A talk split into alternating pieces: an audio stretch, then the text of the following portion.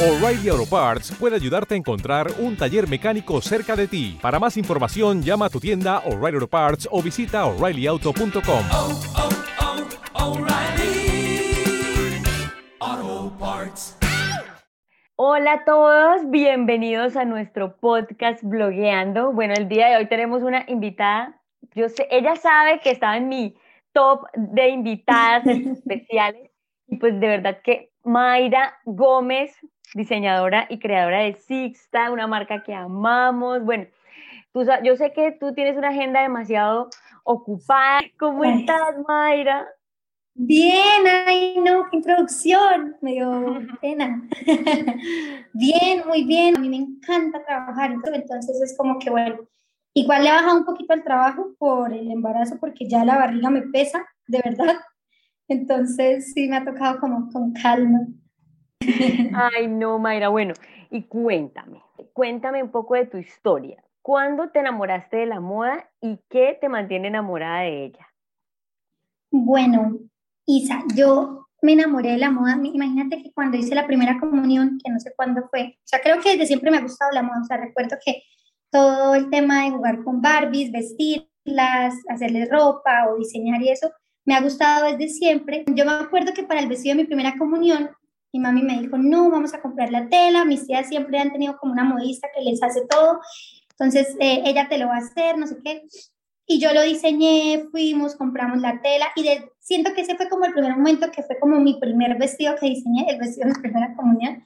Entonces, digamos que desde chiquita y después con el tiempo me enteré porque mi abuela materna vivió lejos de nosotros durante muchos años, que ella también es modista, entonces siempre mis amigas de la universidad era, lo llevo en la sangre desde siempre, yo, yo también lo llevo en la sangre después de que me eso y me sigue manteniendo enamorada de la moda. eh, es importantísimo para comunicar, no sé, tu estado de ánimo, o sea, desde tu estado de ánimo hasta quién eres, cómo eres, cómo, cómo es tu actitud, bueno, tu estilo, y aparte puedes comunicar pues política, eh, tu, tu forma de pensar, la forma en la que ves todo, y bueno, eso es lo que me mantiene enamorada de la moda, es un medio de comunicación muy importante para mí.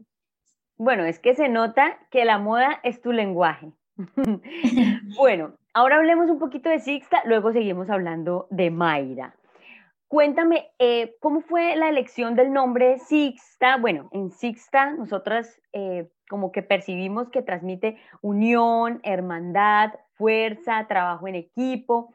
Pero cuéntanos un poquito de ese proceso de la elección del nombre y qué buscaban transmitir y de pronto algunos tips para alguien que esté creando marca y esté en la elección del nombre. Bueno, Isa, te cuento que esto es un, esto es un, un- un camino largo. Nosotros antes de ser Sixta nos llamábamos Jacinta. Sixta fue hace tres años, Jacinta fue hace como unos siete años más o menos. Yo me acuerdo. No tenía ni idea de, de identidad de marca, de valores de marca, o sea, como me gustaba la moda y ya. Pero no tenía ni idea de lo profundo que es, bueno, todo, toda esta industria de la moda y toda la importancia detrás de una marca y la importancia del storytelling pero yo quería resaltar de forma muy importante que fuera local. Entonces yo quería un nombre que fuera un nombre colombiano, muy local. Y mis tías tienen un restaurante en Girón, que es un pueblo cercano a Bucaramanga, que es un pueblo colonial muy lindo y es un restaurante típico. Y entre semana llega mucha gente del campo, baja mucha gente del campo. Y ahí conocimos a una señora que se llamaba Jacinta, y venía vestida así divino, así como a veces te encuentras a las abuelitas que con miles de estampados, accesorios, trenzas, bueno, la conocimos, hablamos con ella un rato, le preguntamos como que ella por qué se vestía así, ella no, que le encantaba, le encantaba el color, las flores, y bueno, si en Santander no, nos, no se nos enseña mucho eh, la importancia del registro de marca y de revisar todo este cuento legal, como que no se le da mucha importancia a eso. Y lo digo que en Santander porque en Medellín sí he tenido la oportunidad de conocer a muchas personas que están empezando con su marca y es como que ya la tengo registrada, o sea, no han sacado nada, no han hecho una cuenta de Instagram, no han tomado una sola foto, pero ya la marca está registrada. Ujú. Eh, ni en la universidad, creo que alguna vez vi algo de propiedad intelectual, pero fue como una conferencia que nos invitaron, pero tampoco nos, nos dieron profundización en el tema. Nos llegó un día un correo, yo estaba en un punto, es, que es larga la historia, estaba en un punto en el que me sentía muy frustrada con Jacinta porque nosotros habíamos empezado virtual, después abrimos nuestra tienda física y todo el tema de gastos, de costos fijos, etcétera, etcétera, fue jodidísimo, o sea, jodidísimo porque Jacinta sí era muchísimo más conceptual, no era tan comercial, no tenía acá claro todo el tema del perfil del consumidor, ni a quién iba a dirigir, ni ropa, ni nada de eso. Entonces a veces la gente decía, esto es como una tienda de disfraces, esto es como algo loco. Entonces era, la gente entraba a Jacinta y era como, esto está muy raro en la época. Entonces mi esposo, que siempre ha sido mi socio y el que me ha apoyado con todo, él siempre ha sido el encargado de las cuentas, de los números, del tema que es aburrido, pero que es necesario. Y él fue el que dijo, nosotros tenemos que vender porque no vamos a pagar el arriendo, no vamos a poder pagar servicios, no sé qué.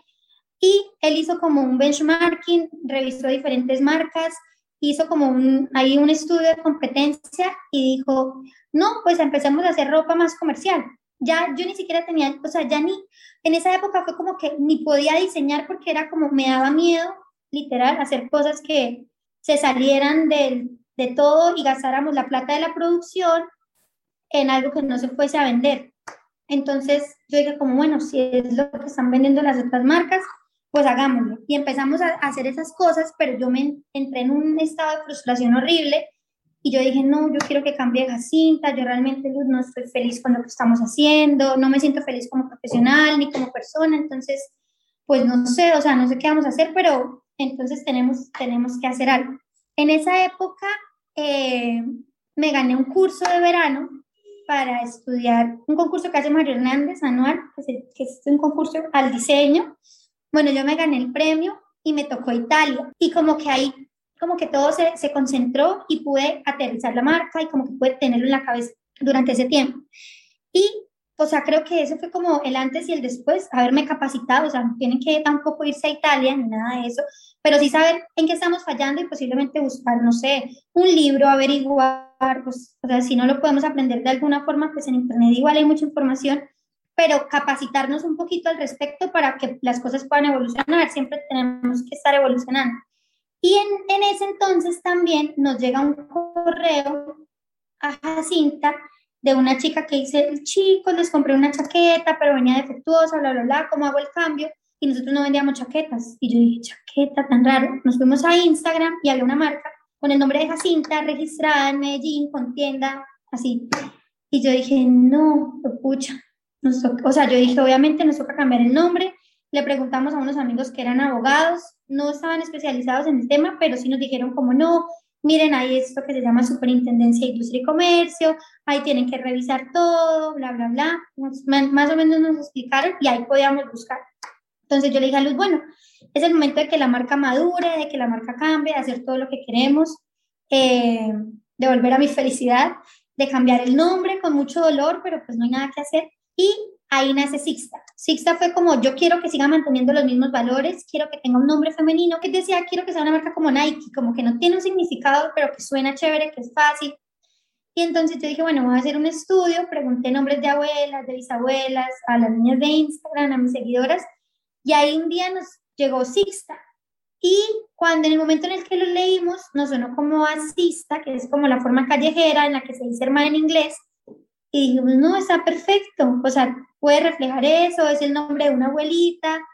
Eh, entonces, cuando Sixta, fuimos a la superintendencia, buscamos el nombre Sixta, lo escribimos con S, lo escribimos con H, que no sonara parecido, bueno, con C, en fin, dijimos, vamos a registrarlo. Nos hizo un poquito tarde, porque ya una amiga se había graduado, había trabajado en la superintendencia, que es nuestra abogada, y nos dijo, no pueden registrar Sixta, ya hay una marca con un nombre parecido. Y nosotros, ¿cómo así? Ya en todo este, en esta locura. Y ya sí, hay una marca que se llama Sixty. Entonces nosotros, no, pues claro, nunca se nos ocurrió buscar de esa manera porque no estamos especializados en el tema, obviamente no somos abogados ni sabemos de nada de eso. Entonces ya nos dijo, pues sí, la marca vence el registro finalizando 2019, entonces ahí de pronto ustedes pueden hacer el registro.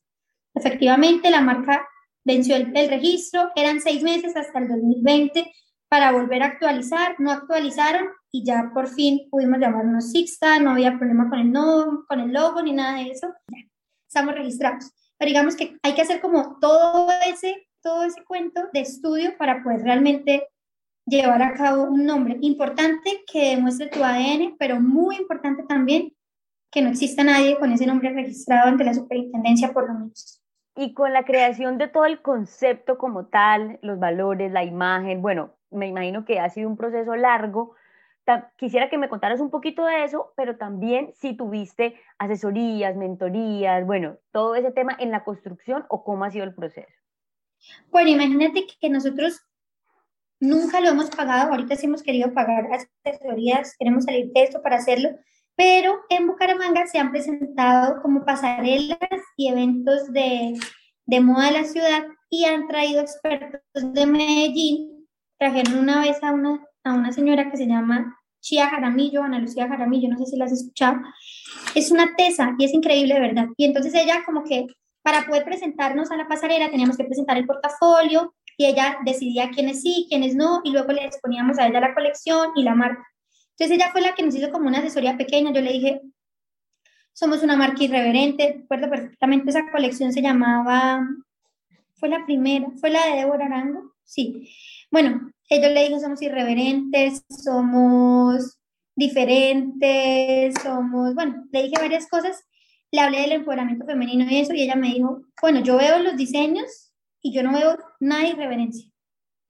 O sea, ni nada rebelde, ni nada. O sea, yo pensé que tú me ibas a mostrar a Madonna, yo pensé que tú me ibas a mostrar algún traje así extravagante, algún vestido. Digo, pero usted, ella nos aterrizó en ese punto y dijo, o sea, yo veo una marca romántica, yo veo una marca nostálgica, veo una marca femenina, Digo, porque es que uno en su pueblo, obviamente en su ciudad, en su ciudad, se puede creer el más loco, el más rebelde del mundo, pero en Nueva York uno es un bobo y uno no es nada. Entonces no es que son los más irreverentes ni que nada de eso. Y ella nos ayudó a aterrizar con ese ejercicio un montón la marca. Yo ya venía con el concepto de que queríamos todo local. Ella me preguntó lo mismo con el nombre, como la historia de la marca, le conté.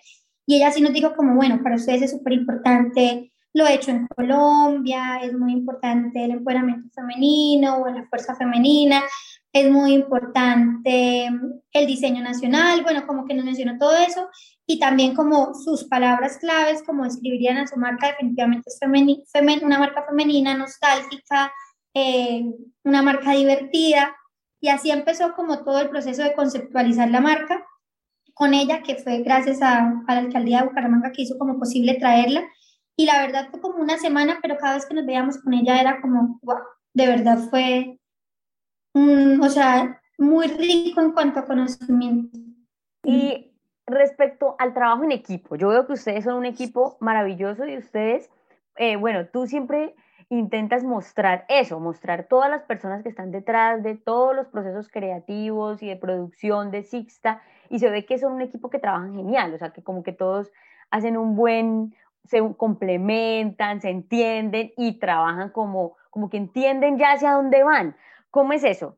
Para mí es súper importante, o sea, para mí es importante que sean buenos profesionales, sí, pero digamos que eso es como el último ítem de lo que yo hago cuando, digamos, entrevisto a una persona. Para mí es súper importante el feeling y es súper importante cómo es esa persona como ser humano. Obviamente es difícil en una entrevista poderlo ver, pero eh, no sé, con pequeños gestos o cuando empiezan a trabajar, qué tanta gana y qué tanta pasión tienen por las cosas. Yo siento que al final, a mí siempre, por ejemplo, me da miedo con nuestros creadores de contenidos como ellos tienen la tarea más difícil, o sea, ellos cómo entienden a la marca y lo pueden, lo pueden mostrar, pero en el camino se va construyendo, lo van aprendiendo, pero para mí sí es muy importante que sea una persona que, bueno, se comprometa con la marca, que le guste la marca y que, y que sea una persona chévere, no sé cómo explicártelo de otra manera. Créeme que eh, de los temas más difíciles de emprender es el tema del... Sí, todo el recurso humano y el trabajo con las personas. Total, total, para mí eso es como, a veces incluso las chicas de, de, nuestra tienda todas son un amor, pero a veces suceden cosas, roces chiquiticos que hubo, hubo un tiempo que yo decía, no, esto es la casa estudio Sixta. Ese ha sido un tema para mí muy difícil. Entonces, eh, para mí, es, o sea, para, para nosotros es como nuestra familia. Yo a veces digo, ¿cómo no involucrarme? Lo he pensado incluso, ¿cómo no involucrarme tanto con ellos? O sea, nosotros somos demasiado amigos. Entonces es como que, obviamente, nosotros siempre les decimos cómo vas a ser parte de nuestra familia y tal, tienes que cumplir con las cosas y cuando tenemos una orden, o sea, hay que dividir las cosas.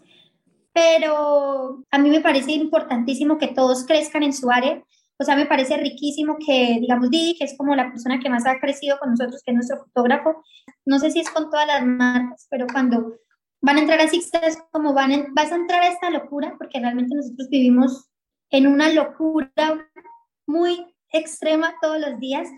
Eh, siempre estamos corriendo, siempre pensando nuevas cosas, nos aburrimos rápido de las cosas y es como que ya no me gusta esa edición, mi esposo es súper exigente, entonces es como vamos a colapsar, pero al final hemos aprendido poco a poco con estas locuras del trabajo a llevarlo y a saber que hay momentos de estrés, momentos de colapso en el que no hay nada más que hacer que respirar, escuchar las opiniones, de dar nuestra opinión también, obviamente, y seguir y de pronto aceptar si tienen la razón o exponer nuestro punto de vista, pero para nosotros el trabajo en equipo, o sea, no hubiésemos nunca crecido sin, sin nuestro equipo, seguiríamos siendo Lud y yo cortando en la casa, de verdad muchas veces a uno le da miedo, obviamente contratar a una persona da mucho miedo, es como yo no voy a poder cumplirle, no le voy a poder pagar o mi sueldo ya se murió y pues, se lo va a tener que dar todo a ella, pero la verdad que si esa persona hace bien las cosas y si está bien direccionada, o sea, no se va a notar de verdad ese sueldo a las personas emprendedoras que si nos están escuchando. Es como que si tú sientes que ya no puedes hacer más porque es que tú tienes solamente, no sé cuántas horas dediques a tu trabajo, pero ponle máximo 10, dos, exagerando, eh, y ya no puedes, ya no puedes más porque solamente tienes tus dos manos, tu sola cabecita, tienes que buscar ayuda y definitivamente la marca va a ir creciendo poco a poco porque esas cosas que tú ya no puedes hacer, alguien especializado las va a poder hacer. Entonces, para nosotros nuestro equipo es de verdad nuestra familia, literal, y todos los que tenemos en este momento sienten que es así. Bueno, yo soy una enamorada fan de Sixta, tú lo sabes, me encanta todo lo que hacen. Eh, bueno, y otra preguntita que queríamos hacerte. Em, a veces cuando las cosas se ponen complejas y eso como que uno siente que todo, como tú decías ahorita, a veces como que todo colapsa y todo se vuelve una locura. ¿Alguna vez te has sentido como desanimada? Eh, quisiera que le dijeras a algunas, algunas personas de pronto que están emprendiendo en moda eh, o que tienen el interés de iniciar pero se desmotivan. ¿Dónde poner la atención? ¿Cómo mantenernos creativos, motivados y dónde encontrar esa inspiración para, para seguir firmes? Bueno, yo creo que uno de los problemas más grandes es la comparación, ¿sí? O sea, creo que yo ya, digamos, durante mucho tiempo, yo personalmente, Mayra, no soy una persona que me compare mucho, no soy una persona tan competitiva, o sea, eso no hace parte de mí.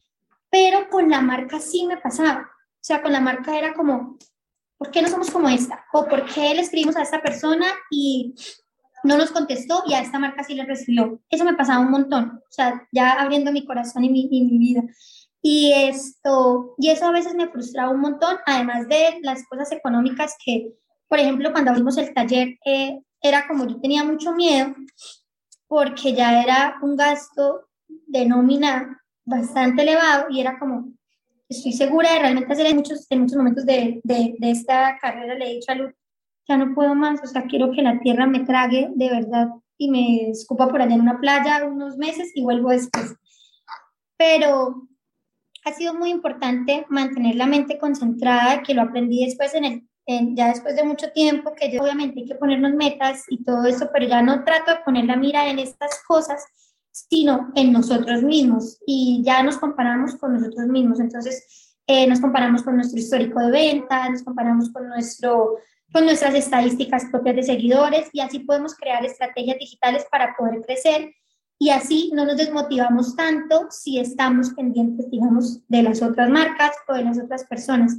Digamos que ese ha sido como el tema en cuanto a estar concentrados en nuestra marca para no frustrarnos tanto.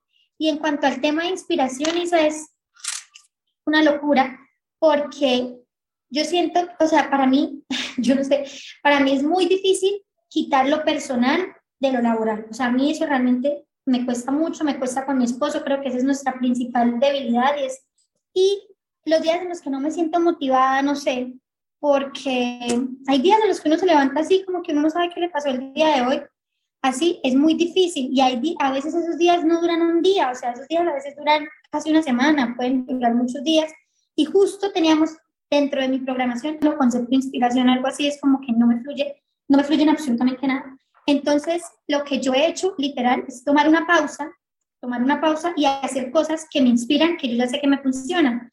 Y vuelvo a empezar desde cero, a revisar las cosas y vuelvo así como a retomar la inspiración, porque si uno avanza en ese, en ese colapso que está o en ese bloqueo, yo siento que nunca sale nada o no sale nada como te gusta. Ahora hablemos de Mayra como influenciadora. Tú eres embajadora de tu marca. Compartes un estilo de vida que es aspiracional, pero a la vez que se siente muy cercano y natural. Entonces, pues se siente como que disfrutas esa faceta, pero nos gustaría escuchar cómo te sientes al respecto. ¿Siempre te visualizaste así? Eh, ¿Y cuáles, cuáles cosas consideras importantes al momento de compartir ya en tu cuenta personal, ¿no? y si ves como eso, ese contenido que tú haces en tu cuenta personal relevante para el crecimiento de tu marca. Creo que sí es importante eh, mi marca personal para el crecimiento de mi marca, pero no, pero la verdad nunca quise que fuese el centro de la marca. No lo quise así porque yo sé que obviamente hay días, a mí, yo sabía que había días en los que Mayra Gómez se cansa y no quiere aparecer ni quiere tomarse fotos y de pronto ese día tenía una foto y ella no se quiere maquillar ese día y literal es como, Didi, no me quiero maquillar hoy, cambiémoslas, así. Entonces, porque tengo otros pendientes o pongo otras cosas primero, entonces nunca quise realmente ser la imagen centro de la marca, pero sí sucede que, digamos, las historias a veces están caídas en visualizaciones. Y incluso las chicas de Sixta me dicen, Mayra, por favor, aparezca, necesitamos que diga algo, que se ponga la ropa, entonces es como que no tengo ese calendario ni tengo ese compromiso en mi cabeza todo el tiempo. La gente, yo me he visto todos los días de Sixta, pero a mí se me olvida tomarme la foto. O, ¿sí me entiendes? Entonces es como que ellas me lo recuerdan y sí es importante eh, que aparezca en la marca. Digamos que sí, sí podemos decir, sí podemos decir que se vende un poquito más a veces cuando aparezco yo o preguntan esa cosa que me puse o se sienten identificados, pues obviamente yo no soy modelo, ni tengo el, eh, como el perfil de modelo, entonces sí sentimos que muchas veces las chicas se sienten más identificadas conmigo que con las modelos. Entonces, para la marca, pues sí ha sido importante el crecimiento. Y a mí personalmente me gusta compartir en mis redes sociales, yo de verdad lo hago como yo soy, eh, tal cual, pero no soy juiciosa tampoco, entonces... Seguro hay una oportunidad muy grande allí, lo que pasa es que toca también tomárselo con mucho profesionalismo, porque así como tú haces lo otro, también quisieras hacer eso, todo muy serio, muy entonces ahí es cuando se complica. Eh, no, nunca lo he intentado tomar como trabajo porque yo sé que, o sea, sé que me voy a embolatar. Sí, vivirlo sin presión, mientras lo puedas disfrutar. Para ir cerrando, queremos hablar un poquito de tu estilo como Mayra, tu relación con la moda, pero en el día a día pues nosotros vemos que disfrutas del vestir, haces tus combinaciones con obviamente toda la ropa de Sixta, eh, siempre como que estás cómoda, pero con detalles eh, lindos, eh, siempre como creativa, mostrando tu personalidad creativa. Entonces cuéntame, ¿qué papel tiene el estilo en tu día a día y cuáles son los momentos que más disfrutas, cuáles no tanto? y cuáles son las marcas favoritas tuyas. Bueno, Isa, em, digamos que para mí sí es súper importante el tema de, vestirme, pero sucede igual que, como te digo, sucede con, con, con la inspiración o con, mi, o con mi vida, todo está muy enlazado a mi vida personal. O sea, digamos que desde que soy mamá, he abandonado un poquito el tema de que siempre tengo que, o sea, que sentirme muy, ¡ah! ese outfit está divino. Desde que soy mamá como que abandoné eso, o sea, me pongo ropa que me guste, por lo menos que si voy a salir a la calle yo diga, me gusta cómo me veo, pero hay días en los que no quiero producirlo tanto porque no he pasado una buena noche, porque alguien no me dejó dormir, entonces me levanto con estrés, obviamente también hay días en los que me levanto con mucho mal genio, entonces como que me pongo un vestido que me sienta cómoda, unas sandalias cómodas, porque sé que tengo mucho trabajo, casi, o sea, siempre, todos los días trabajo mucho. Entonces, para mí la comodidad se vuelve importante, porque recuerdo que cuando estaba en la universidad me encantaba la incomodidad. O sea, yo decía, desde que se vea espectacular, no me importaba. Nosotros vivimos en Bucaramanga, hace calor, y era como que yo iba a las peleterías y me compraba sintéticos o cueros o cosas así, me hacía prendas en shorts, pantalones y me sudaba todo, pero no me importaba, me sentía espectacular. Hoteles de lentejuelas que le pican a uno todo, así, no me importaba, o sea, realmente no me importaba. En la universidad, pero ahorita literal pienso en la comodidad, o sea, tengo mucho trabajo, después tengo que correr por Alegra, después tengo que volver, recogerla al colegio. Entonces ya como que abandoné ese lado de todo muy espectacular o muy extravagante por algo más cómodo que realmente me represente, o sea, que sí es muy importante para mí que sea yo eh, y que obviamente tampoco le lucho en contra de mi estado de ánimo. O sea, hay días en los que de verdad me da mucha manera vestirme, muchísima flojera, y es como que voy a ponerme algo, me hago un recogidito en el pelo y ya, listo, porque necesito salir y no le, ya no me desgasto tanto como con los looks. Y ya también sé que hay looks completos que ya me gustan como se me ven, entonces no me, cuando en los días en los que estoy así, no me pongo de creativa a mezclar cosas que después diga, horrible, me cambié toda la ropa, me probé todo el closet y nada me convenció. Entonces vuelvo y repito y repito y repito. Y mis marcas favoritas, bueno, Sixta, claramente, es mi marca favorita. Eh, tengo otras marcas que me gustan mucho. O sea, por ejemplo, hay marcas que sigo, no, soy, no, no tienen mi estilo, pero me gusta seguirlas por su contenido. Eh, True, me encanta Pura, que sí me gusta mucho. No he comprado nunca nada en Pura, pero me gusta mucho. Creo que también va con muy alineado con Sixta en cuanto a la sostenibilidad. Entonces, yo compro igual así como comprarán mis consumidoras pensando en eso. Eh, trato siempre, casi siempre, de comprar colombiano. Eh, me gusta mucho hacer el sur, que son unos zapatos, son sandalias y me parecen divinas, aunque también tienen unas botas. Me encanta de Valen, de bolsos. A ver qué otra marca se me escapa. Ah, bueno, acá en, en Bucaramanga hay marcas divinas, me encanta Eloísa, me encanta Relicario, o sea, no son tan, Eloísa, bueno, Eloísa sí es más mi estilo, Relicario no es tan mi estilo, pero tienen prendas divinas, o sea, la marca me encanta, el concepto, conozco a las dueñas y yo sé que todo es hecho con demasiado amor y es muy especial. Mercy también es otra marca que es de Santander y también me encanta. Eh, creo que esa es la verdad. Yo no consumo muchas marcas de ropa. Ahorita que hablabas de Bucaramanga, me encanta la escena creativa y artística en Bucaramanga. Hay muchas, hay muchas marcas y muchas cosas súper chéveres, ¿no? Sí, sí, o sea, la verdad sí las marcas han crecido mucho y lo chévere es que todas han intentado hacer las cosas muy bien también, porque al comienzo como que simplemente, incluso yo con varias personas emprendedoras que me reuniera como, pero ustedes para qué buscan un fotógrafo, ustedes para qué buscan una modelo, o sea, ustedes toman fotos con el celular y ya, así hacemos nosotros y vendemos mucho y nos va súper bien. Pero hay muchas marcas que están creciendo que sí le apuestan a todo eso, a contar historias, a hacerlo todo súper bien y darle realmente la importancia a todos estos profesionales que están en el mundo de la moda y que sin ellos no sería lo mismo como las modelos, como los fotógrafos, como los estilistas, entonces sí, incluso las marcas de decoración, interiores y todo eso, nuestras estilistas, nuestras estilistas trabajan con muchas marcas así que no tienen nada que ver con moda literal, así con ropa, y que igual la buscan a ella porque les interesa todo este tema de contar una historia y de, y demostrar como algo diferente. Entonces sí, la ciudad ha crecido un montón en eso, pero cada vez le apuestan más a hacer las cosas chéveres. Me encanta. Bueno, Mai, no te ocupo más de tu tiempo. Muchísimas, muchísimas gracias. De verdad, tú tan linda, todo esto que nos compartiste y que espero que muchas personas nos escuchen y, bueno, puedan tomar de tu experiencia, de tus aprendizajes, de todo. Muchísimas gracias, Mai. Gracias, Isa. Gracias a Oriana también por invitarme. Estoy muy feliz. Espero todos me entiendan súper bien. Yo siempre hablo mucho, mucho. Espero me entiendan. eh, me emociona mucho estar aquí, de verdad, y me emociona mucho contarles parte de nuestro proceso con Sixta y de mi proceso personal también. Te mando un abrazo gigante, les mando un abrazo gigante a todos los que nos escuchan, nos ven. Un besito. Chao, Isa. Chao, Mai. Muchísimas gracias. Te contaremos del episodio. chao. bueno, chao.